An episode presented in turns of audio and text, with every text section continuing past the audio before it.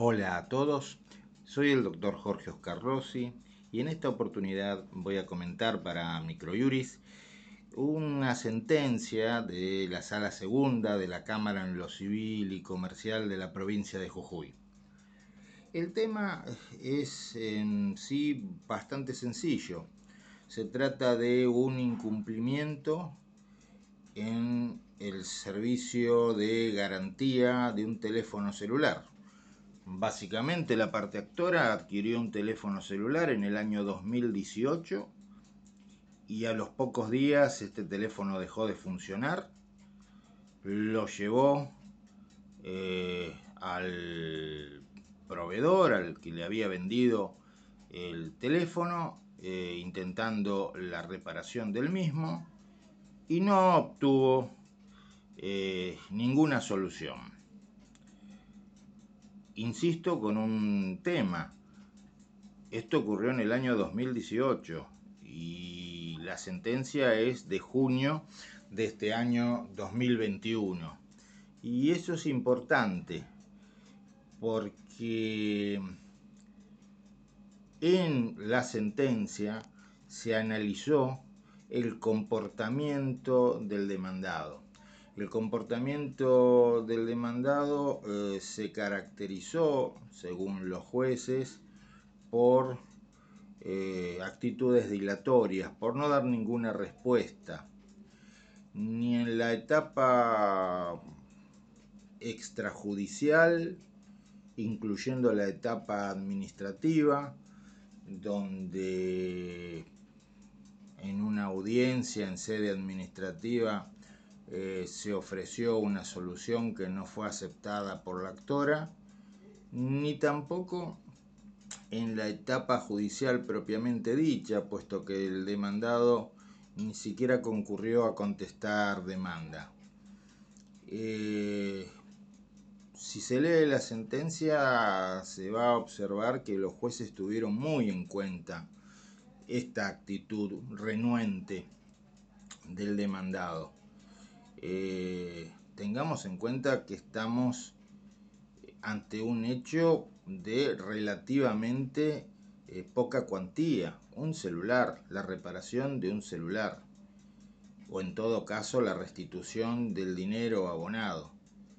Eh, los jueces destacaron que los tribunales provinciales se encuentran atestados de reclamos por cuestiones similares. Y por esa razón, acreditado este incumplimiento en el servicio de garantía por parte del demandado, hicieron lugar al pedido de restitución de lo abonado. Y ahí tuvieron en cuenta eh, el carácter de obligación de valor en materia indemnizatoria ¿Por qué? Porque el celular adquirido en el año 2018 eh, ya se dejó de fabricar y ha sido tecnológicamente superado.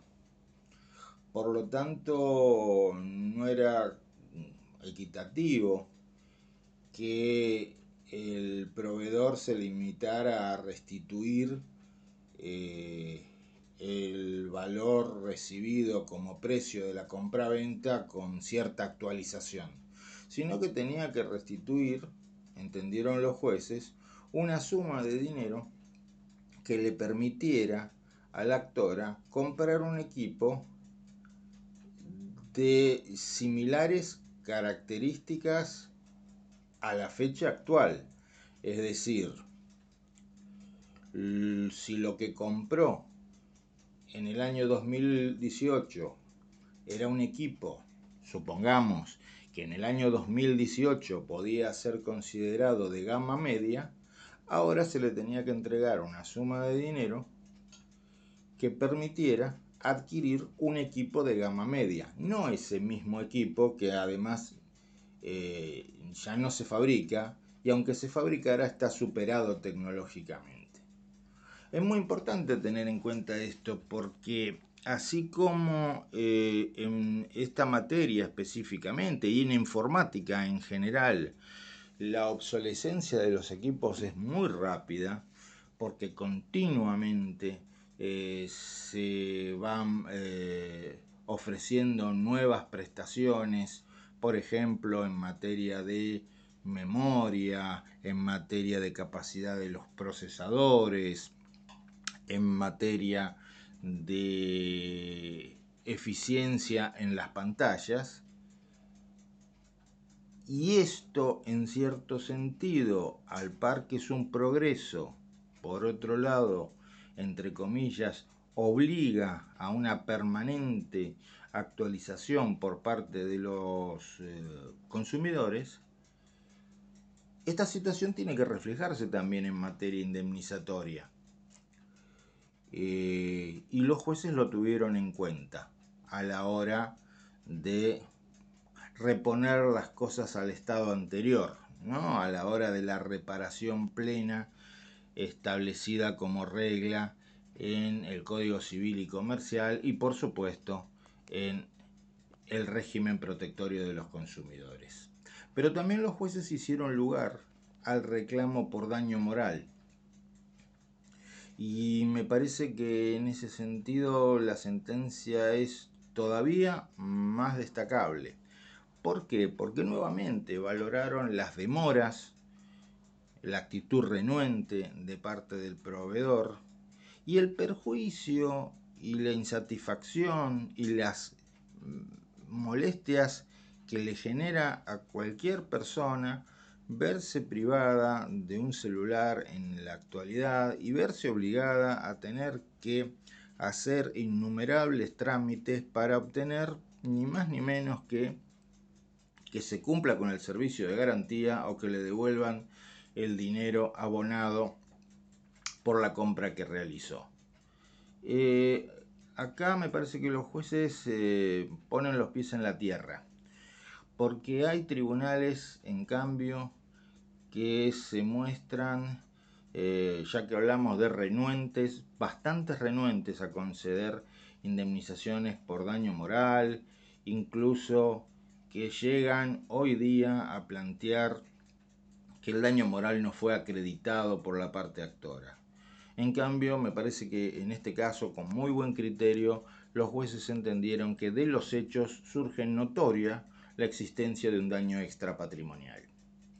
Porque a cualquier persona normal estas cosas le producen una perturbación en su ánimo, eh, un menoscabo en su eh, confort anímico, podríamos decir, al verse sometido a este tratamiento eh, de pérdida de tiempo, básicamente, durante años. Y verse obligado además a litigar por un tema, insistimos, de relativamente poca cuantía. Y por razones análogas se hace lugar también a la aplicación de una multa en concepto de daño punitivo. Eh, interesante también, ya que estamos, eh, es la forma de cuantificar tanto el daño eh, extra patrimonial como el daño punitivo. El daño punitivo, se van a ver ustedes que se fija en la misma cantidad que la indemnización, el equivalente a la indemnización por devolución del dinero. Y el daño moral, el doble de esa suma. Entonces, para redondear, si la indemnización por eh, la devolución de lo abonado era de 25.000, eh, el monto exacto es otro, pero a los fines del ejemplo utilizo este. Si la indemnización por ese rubro era 25.000, el daño moral se eh, fija en 50.000 y el daño punitivo en 25.000. Nos parece una sentencia interesante, ejemplificadora, eh, y por esa razón la comentamos. Eh, más allá, insistimos, de la escasa cuantía del pleito. Justamente la escasa cuantía del pleito y el hecho de que muchas veces los proveedores especulan con que los consumidores no van a ir a tribunales por este tipo de temas y por lo tanto van a quedar este, en la nada, em, hace que eh, cuando llegan a tribunales eh, la aplicación de daño punitivo sea imprescindible y que además eh, los jueces tengan muy en cuenta la valoración del daño extrapatrimonial, porque el tiempo es valioso eh, y el tiempo que perdemos en este tipo de situaciones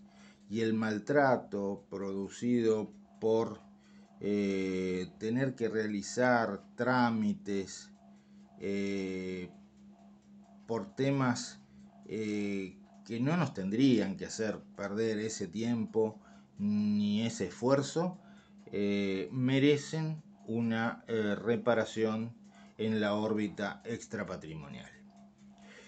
Espero que nos encontremos en un próximo audio y será hasta ese entonces. Hasta luego. Muchas gracias.